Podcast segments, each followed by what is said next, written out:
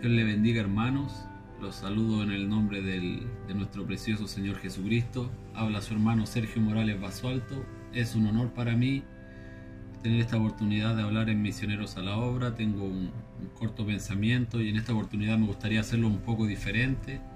Usualmente tengo casi todo preparado en el sentido de que tengo anotado un cuaderno con casi todo lo que voy a decir, pero en esta oportunidad solo tengo un par de citas porque tengo algo en el corazón y quisiera que Dios me ayude a, a poderlo desarrollar de buena manera. No serán unos largos minutos.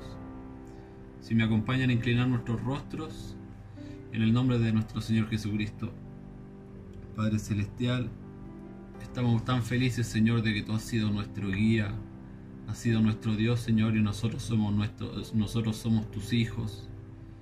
Señor, y necesitamos de ti en cada momento. Te pedimos, Padre Celestial, que en esta oportunidad nos acompañes. Seas conmigo, Señor, con el que habla, pero que no sean mis palabras, sino que sean tus palabras. Y que tú seas, Señor, con el hermano que está oyendo, que pueda hacerle de bendición, Señor, y que tú puedas llegar a cada corazón en esta oportunidad. Te lo pedimos en el preciso nombre de nuestro Señor Jesucristo. Amén. En esta oportunidad el título de mi pensamiento, como dije, será bien corto, es ¿A quién iremos? Como dije, el título de mi, de mi, de mi pensamiento en esta oportunidad será ¿A quién iremos? Y quiero basarme en la escritura del libro de San Juan, capítulo 6, y voy, a, voy a comenzar con el versículo 60, y, 60 mejor. Vamos a leer un poco. En el nombre de Jesucristo dice así. El título es Palabras de vida eterna aquí en la Biblia. Al oírlas, muchos de sus discípulos dijeron, Dura es esta palabra, ¿quién la puede oír? Sabiendo Jesús en sí mismo que sus discípulos murmuraban de esto, les dijo, ¿esto os ofende? Pues qué si vierais al Hijo del Hombre subir a donde estaba primero? El Espíritu es el que da vida, la carne para nada aprovecha. Las palabras que yo os he hablado son espíritu y son vida. Pero hay algunos de vosotros que no creen, porque Jesús sabía desde el principio quiénes eran los que no creían y quién le había de entregar. Y dijo, por eso os he dicho que ninguno puede venir a mí si no le fuere dado por el Padre. Desde entonces muchos de sus discípulos volvieron atrás y ya no andaban con él. Dijo entonces Jesús a los doce, ¿queréis acaso iros también vosotros? Le respondió Simón Pedro, Señor, ¿a quién iremos? Solo tú tienes palabra de vida eterna. Y nosotros hemos creído y conocemos que tú eres el Cristo, el Hijo del Dios viviente. Jesús le respondió, ¿no os he escogido yo a vosotros los doce y uno de vosotros es, es diablo? hablaba de Judas Iscariote, hijo de Simón, porque este era el que le iba a entregar y era uno de los doce. Que Dios bendiga la lectura de su palabra. En esta oportunidad tomé esta escritura basándome en el título eh, de mi pensamiento, ¿a quién iremos? Y bueno, como dije, será sencillo porque eh, unas palabras desde el corazón el mundo está envuelto en caos eh, hoy mismo, el mundo está en una amnesia, el mundo está en una, en una situación que ya no se puede revertir hablando humanamente. Y la verdad es que nosotros en la vida vamos avanzando, vamos avanzando y, y vamos pasando siempre por diferentes etapas, donde primero viene la, la niñez, después viene la adolescencia, después viene la juventud y siempre Dios ha estado ahí conmigo, siempre Dios ha estado ahí contigo, hermano, en todas esas oportunidades. Solamente que a veces somos demasiado pequeños para podernos darnos cuenta. Y bueno, en mi oportunidad eh, yo siempre confiaba mucho en el Señor, bueno, todavía confío mucho en el Señor y siempre yo sé que Él está al lado de mí. Y en esta oportunidad uno, yo ya tengo 25 años y he visto cómo como jóvenes de, la universidad, como amigos, y, todos ellos están cegados en el sentido de que piensan en su, confían en sus propios ideales, ellos confían en líderes humanos, tienen por dioses a la política, tienen por dioses a actores de Hollywood, tienen por dioses a deportistas, Y bueno, uno en la vida va pasando por etapas y uno se empieza a cuestionar que quizás uno tenía ídolos en algún momento, pero luego siempre viene Dios de la manera correcta y, a uno lo viene, viene a corregirlo. Y es por eso de mi oportunidad del título ¿A quién iremos? Porque yo quiero como comentar como título personal, como una experiencia personal, perdón, que una vez iba en el transporte público, creo que ya lo he dicho, pero necesito decirlo de nuevo. Iba en el transporte público y un hombre se subió a cantar ahí, a decir unas palabras, nada extraordinario, y de repente al bajarse dice, bueno, y yo espero que la constitución de Chile, esta que van a hacer, que quieren cambiar, nos cambie la vida, dijo, espero que esto nos mejore la vida. Y mi corazón ahí quedó meditando y en realidad, eh, ¿cómo no pudiésemos ver casi todo de una manera espiritual? Porque uno piensa como un hombre, en su ya casi mayoría de edad, piensa que una constitución de un país le va a cambiar o le va a mejorar la vida Hermano, eso no, te va eso no te va a cambiar la vida. Eso no te va a cambiar la vida. Puede que tú, crees, tú creas que tus estudios te van a cambiar la vida y no te van a cambiar la vida. Tú puedes creer también que tus propios esfuerzos, que tu trabajo, que tu sueldo, que todo eso que tú tienes te va a cambiar la vida y no te va a cambiar la vida.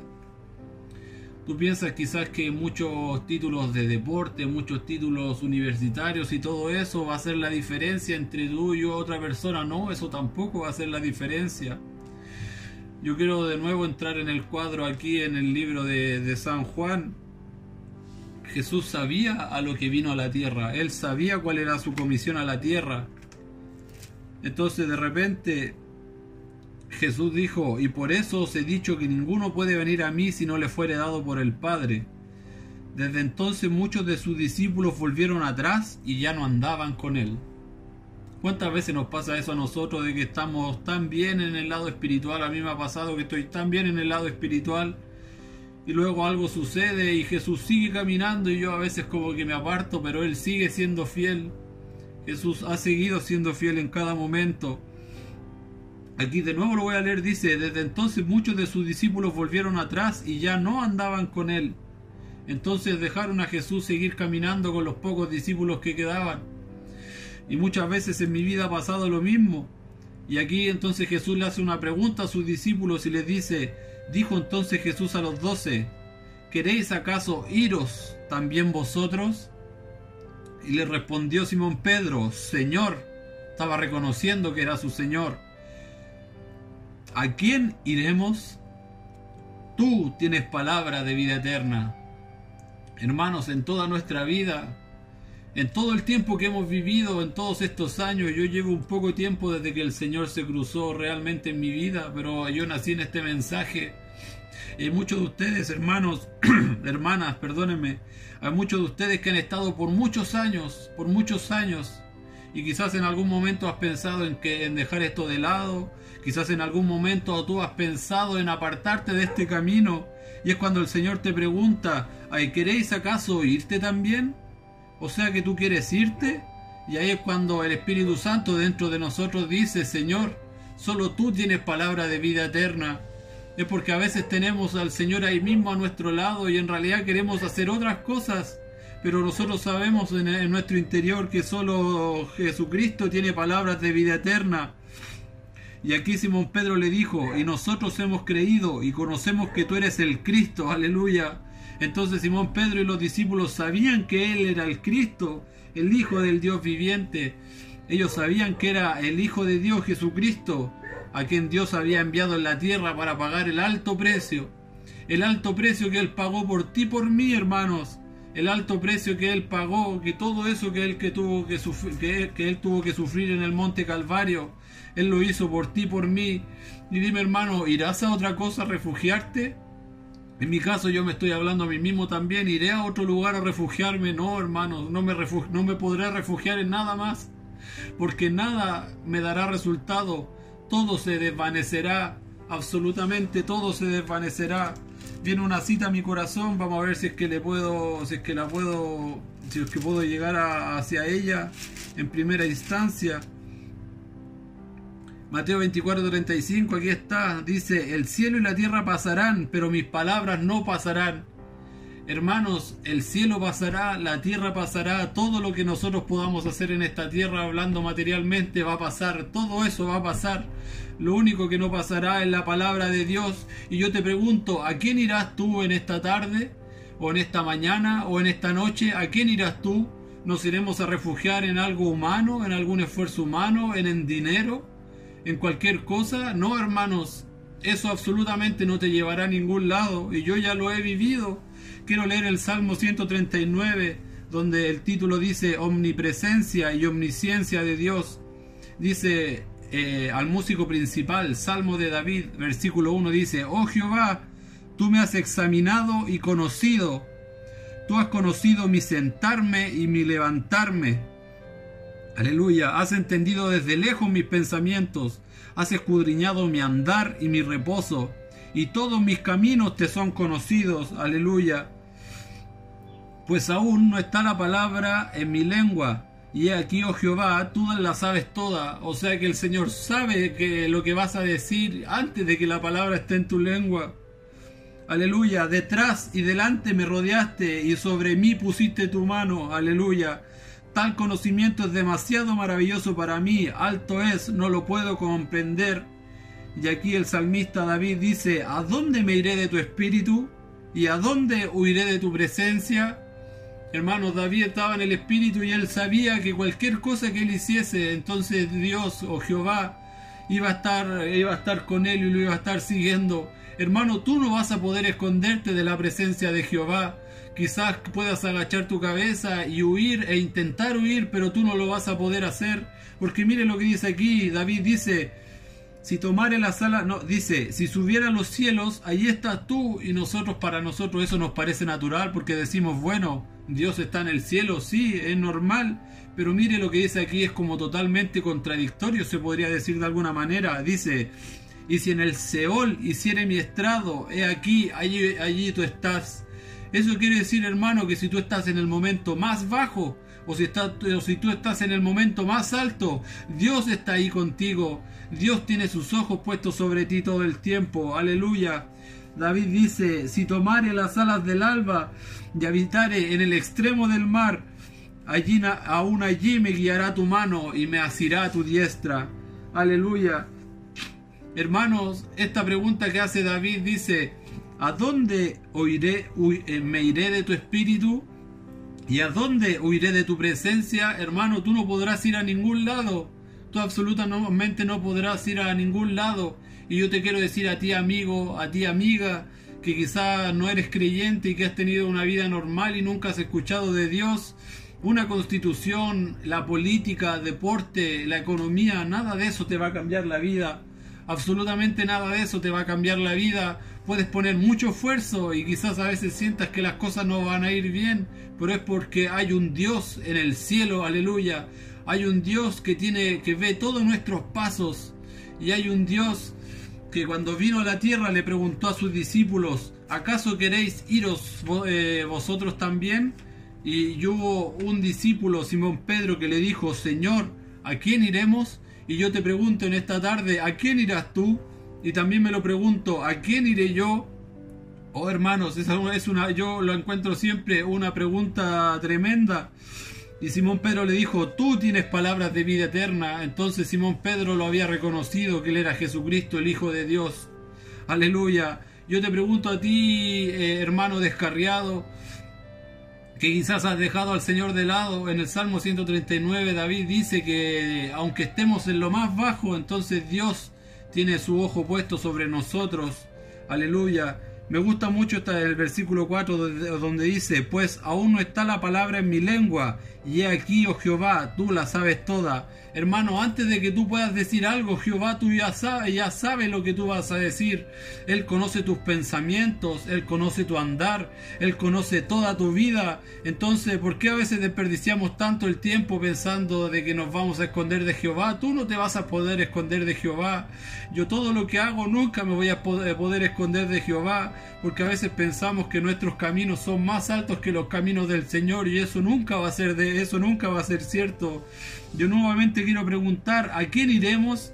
Solo tú tienes palabras de vida eterna. Hermanos, en esta oportunidad no vamos a poder ir a ningún otro lado, a ningún otro lado. Solo Jesucristo tiene palabras de vida eterna. No nos podremos refugiar en, estudios, no nos podremos refugiar en nada más.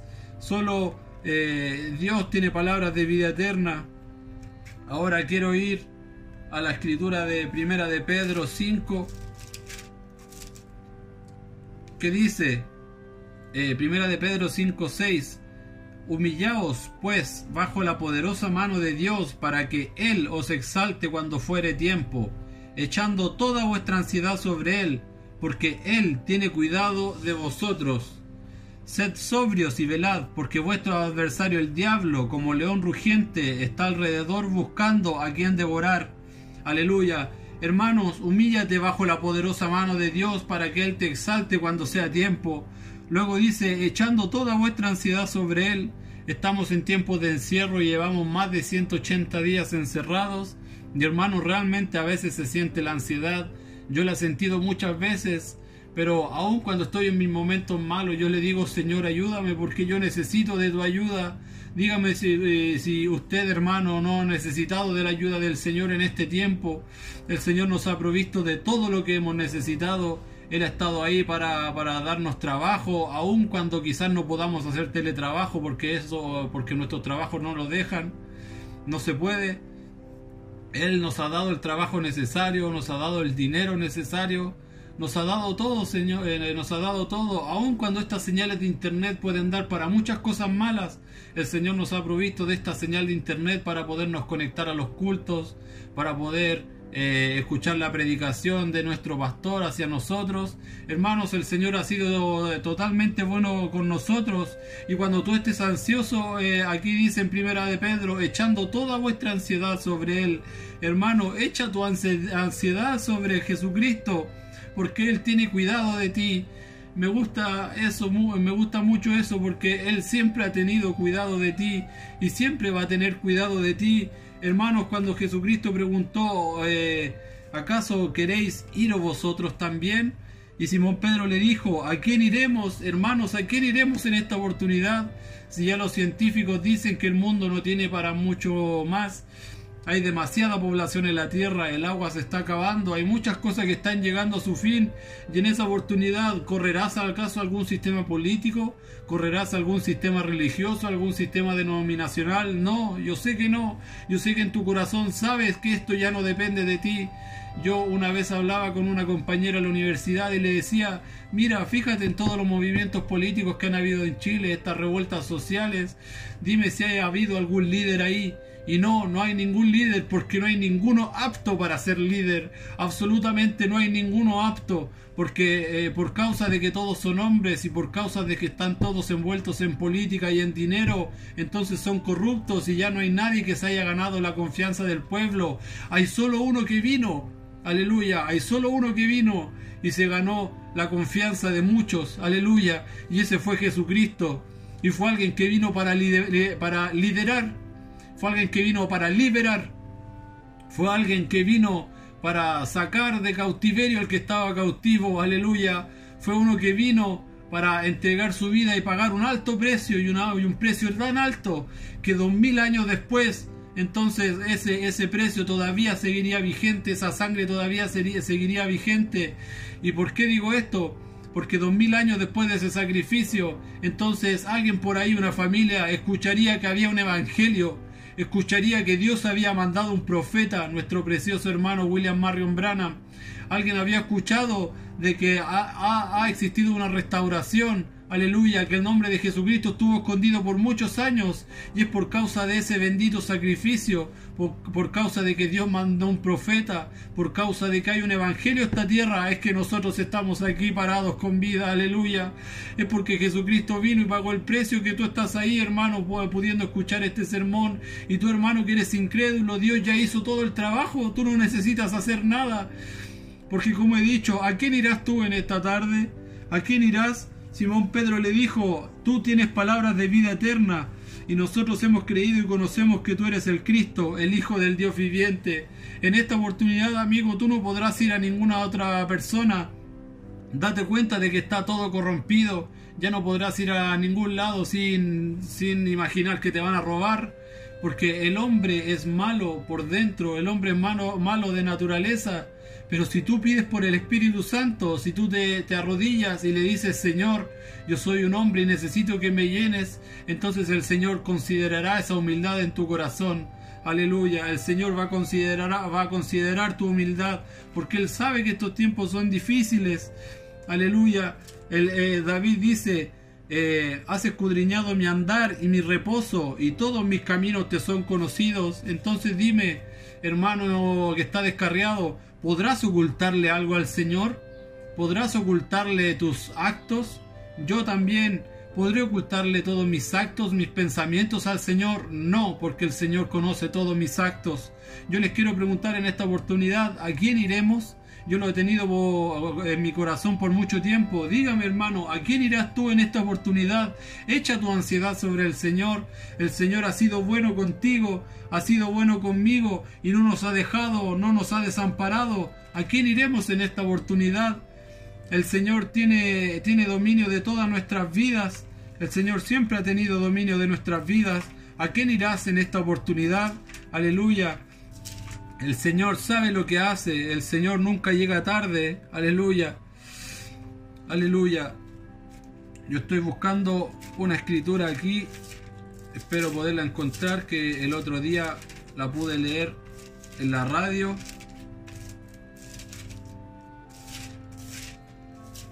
si no me equivoco, era el libro de Eclesiastés.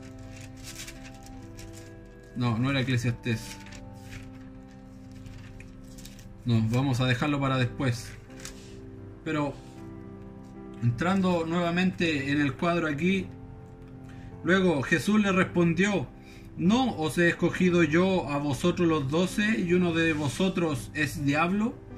Entonces el Señor los había, elegido, los había elegido a todos ellos sabiendo aún que uno de ellos le iba a entregar. Dios los escogió a todos ellos sabiendo que uno de ellos también lo iba a entregar. Aleluya. El Señor sabe todo lo que va a suceder antes de que esto suceda. El Señor va, el Señor sabe todo lo que va a pasar. Aleluya. El Señor sabe absolutamente todo. Aleluya, me gusta mucho eso cuando Natanael estaba orando ahí bajo de la higuera y luego él va donde el Señor. Y ahí cuando Natanael llega a Jesús le dice, he aquí un verdadero israelita en, en, quien no hay engaño. Y Natanael quizá quedó ahí pasmado, no, sabe, no, no podríamos decirlo. ¿Cómo este hombre de hombros caídos sabe lo que yo estaba haciendo? ¿O cómo me conoce él? Y Jesús le dice, aún eh, cuando estabas orando debajo de, la, de esa higuera, yo, yo, yo te conocí. Aleluya, yo Jesús ya lo sabía. Es porque Él no era un hombre, es porque Él era Dios. Aleluya. Y en esta oportunidad yo te quiero preguntar, hermano, ¿a quién irás tú? ¿Irás a la política? ¿Irás a todos esos sistemas que ya están corrompidos? Y tú sabes que ya están corrompidos, que son corruptos. ¿O irás a Jesús? Oirás a Jesucristo quien tiene palabras de vida eterna, donde este mundo se acabará y dime, eh, algo tiene que pasar con tu alma, algo tiene que pasar con tu alma, o, aceptas a Jesucristo y podrás vivir una eterna vida. Cuando con, con, nuestros hermanos hablamos de vida eterna y hablamos de todas estas cosas, es como que si el tiempo pasara de tan rápido, hermanos. Es como que si el tiempo pasara tan rápido y nos faltaran miles de años, miles de horas para poder hablar todo esto. Aleluya. Y, es por eso que decimos, debe haber alguna eternidad esperando por nosotros para poder disfrutar todas estas cosas que tenemos aquí en la tierra. Aleluya. Discúlpeme, ya llevo 24 minutos, estoy cerca para cerrar, no me quiero alargar mucho. En Lamentaciones era la cita que estaba leyendo, que quería buscar de Nantes no era Eclesiastés. Lamentaciones 3:22 dice, por la misericordia de Jehová no hemos sido consumidos, porque nunca decayeron sus misericordias. Nuevas son cada mañana, grande es tu fidelidad. Mi porción es Jehová, dijo mi alma, por tanto en él esperaré. Bueno es Jehová a los que en él esperan, al alma que le busca. Entonces tu hermano, si tu alma está sedienta de Dios, Jehová es bueno si tú esperas en él y le buscas a él. Porque Jehová, que, Jehová quiere que tú hagas de él su único, eh, tu, único Dios. Jehová quiere que hagas de él tu, eh, que seas su seguidor, que puedas consagrar tu vida, que puedas dedicar tu vida a Él. Es difícil, hermano, es difícil. Para mí ha sido a veces muy difícil en este tiempo de encierro y de cuarentena. Pero cada vez que he acudido al Señor, el Señor me ha respondido. Es porque yo voy con humildad y me arrodillo y le digo, Señor, yo soy débil. Yo cada vez que me arrodillo, Señor, yo soy muy débil. Pero Señor, perdóname y párate en esa debilidad y conviértela en fortaleza. Y esa es palabra del Señor que cuando, cuando dice la escritura el apóstol Pablo, porque cuando soy, eh, porque cuando soy débil, entonces soy fuerte. Aleluya. Aleluya. Engrandezcamos el nombre del Señor en esta oportunidad, hermanos. Aleluya. Ya para terminar de nuevo quiero leer esta parte. Jesús dijo, por eso es, eh, os he dicho que ninguno puede venir a mí si no le fuere dado por el Padre. Desde entonces muchos de sus discípulos volvieron atrás y ya no andaban con él. Dijo entonces Jesús a los doce, ¿queréis acaso iros también vosotros? Y yo quiero hacer eh, a ustedes, hermanos, la última pregunta. Tú, hermano, que estás pensando en irte, en dejar al Señor de lado, aun cuando sabes que no lo puedes dejar de lado, pero tú lo estás pensando. A ti, hermano descarriado, a ti, hermano o joven que no conoce al Señor, yo les pregunto, ¿acaso ustedes quieren irse y nunca más pensar de Dios o pensar de, del Señor? ¿Queréis acaso iros también vosotros? El Señor les pregunta, tal como les preguntó a sus discípulos dos mil años atrás. Y Simón Pedro le dijo, Señor, ¿a quién iremos? Hermano, ¿a quién irás tú en esta tarde? ¿A quién irás tú? Sabiendo que ya lo he dicho, pero sabiendo que ya está todo malo, está todo decayendo. ¿A quién irás tú en esta oportunidad escuchando estas palabras? Aleluya, tú tienes palabras de vida eterna.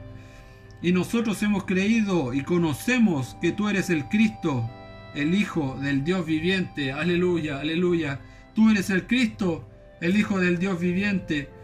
Cristo es quien vino y pagó todo el precio por nosotros. Aleluya. Aleluya. Hermanos, Dios les bendiga en esta oportunidad. No pretendo alargarme más. Mi único, mi única, mi única eh, objetivo en esta ocasión era que ustedes supieran de que Jesucristo tiene su ojo puesto sobre nosotros. Aún en el momento más oscuro, cuando nosotros creemos que Él no está, Él está ahí al lado de nosotros. En nuestros momentos de gloria se podía decir cuando creemos que todo está bien, Cristo está al lado de nosotros. Aun cuando creemos que no está pasando nada, Cristo sí tiene su ojo puesto sobre nosotros. Solamente Él a veces eh, como que se queda un poco al lado para ver qué haremos nosotros. Para ver si vamos a confiar en el dinero, para ver si vamos a confiar en los estudios o para ver si vamos a confiar en otra cosa. Pero hermano, amigo incrédulo, amigo descarriado, tú ya no vas a poder pensar, eh, apartar tu mirada ni tu pensamiento en ninguna otra cosa porque solo Jesucristo vino a pagar el precio por nosotros. Solo Jesucristo vino a esta tierra y él se paró y un era un hombre, sí, era un hombre, porque cuando estaba en la tumba, su amigo Lázaro, Lázaro había fallecido y ya habían pasado cuatro días, aleluya, y, y dice la escritura, Jesús lloró, aleluya. Quiero leer esa escritura también, no quiero, no quiero parafrasear, déjenme ver si es que la encuentro. Pero cuando Lázaro ya se había ido, aleluya, cuando Lázaro ya se había ido, entonces Jesús lloró y yo quiero decirles que en, en inglés en inglés no dice solo Jesús lloró. En, eh, inglés usa una palabra que es como un sinónimo de lloró, pero es como un poco más potente. Y, que significa, eh, yo una vez lo busqué y significa eh, Jesús lloró, sí, pero wept. Y decía, wept significa llorar, pero llorar como con amargura. Uno puede llorar por muchas otras cosas, pero en esa oportunidad Jesús lloró como con dolor, lloró con mucho dolor porque había muerto su amigo aleluya, aquí en San Juan 11:35 dice, Jesús lloró, aleluya. Entonces dijeron los judíos, mirad cómo le amaba. Ellos vieron cómo Jesús amaba a Lázaro. Aleluya. Aleluya. Era un hombre el que lloró. Era un hombre el que amaba a Lázaro, sí, era un hombre. El, que, el que estaba parado ahí frente a esa tumba era un hombre. Y en una oportunidad una mujer vino y le dijo a nuestro amado profeta, hermano Branham, yo le voy a probar a usted que Jesús era un hombre, que él no era Dios. Y ella le dijo, le nombró esta escritura donde dice, él eh, estuvo ahí frente a la tumba de Lázaro y él lloró. Efectivamente, hermanos, Jesús lloró. Él lloró con tristeza, lloró con amargura cuando supo que su amigo Lázaro había fallecido. Aleluya. Pero ese mismo hombre que estaba en un solo solamente estaba en un cuerpo de hombre. Él era Dios. Él era esa semilla, esa simiente que había corrido por todo, por miles de años. Él, él era esa promesa, esa palabra que había hablado nuestro profeta Isaías también. Eh, una virgen concebirá. Él estaba ahí, él, él, el que estaba parado ahí, era el alfa, era la omega, era el principio, era el fin. Ese era el Dios Todopoderoso. Y cuando él clamó a Lázaro, Lázaro ven fuera, entonces él, eso no era un hombre hablando, hermanos, ese era Dios hablando. Y cuando en esta oportunidad tú creas que Dios te está hablando, y te está diciendo cosas vanas, no, Dios jamás te va a decir cosas vanas. Dios está hablando a tu alma y Dios a veces te está hablando cuando tú estás en tu alma, tú crees que estás muriendo o quizás tú no lo sabes y estás muriendo. Entonces Dios le, puede decir a tu alma, ven fuera, aleluya. Y esa alma que está ahí tiene que revivir, porque cuando nuestra alma eh, escucha el sonido, eh, la voz de nuestro creador, entonces nuestra alma se constriñe. Cuando nosotros sabemos que Dios hablando en nuestro corazón, entonces nosotros nos constreñimos y nosotros debemos dedicarle nuestra vida al Señor. Nosotros debemos, nosotros debemos dedicar todo nuestro ser y toda nuestra vida al Señor. Que Dios, Dios le bendiga, hermanos. Dios le bendiga en esta oportunidad. ¿A quién irás tú? No, no, no, no podrás ir a ningún lado y yo no quiero decirte, yo no quiero decirte a quién tú tienes que ir. Pero tú sabes, tú, lo, tú absolutamente lo sabes que ya todo está corrompido y hay solo un camino hay uno que es la verdad y que es la vida. Hay solo uno que te llevará por el camino correcto y ese es Jesucristo. Aleluya. Porque Él ya no te pide que tú pagues el precio. Él, él, él no te pide que, que, tú vayas y camines al Calvario nuevamente. Él no te pide que recibas azotes. No, todo, todo ese trabajo Él ya lo hizo. Aleluya.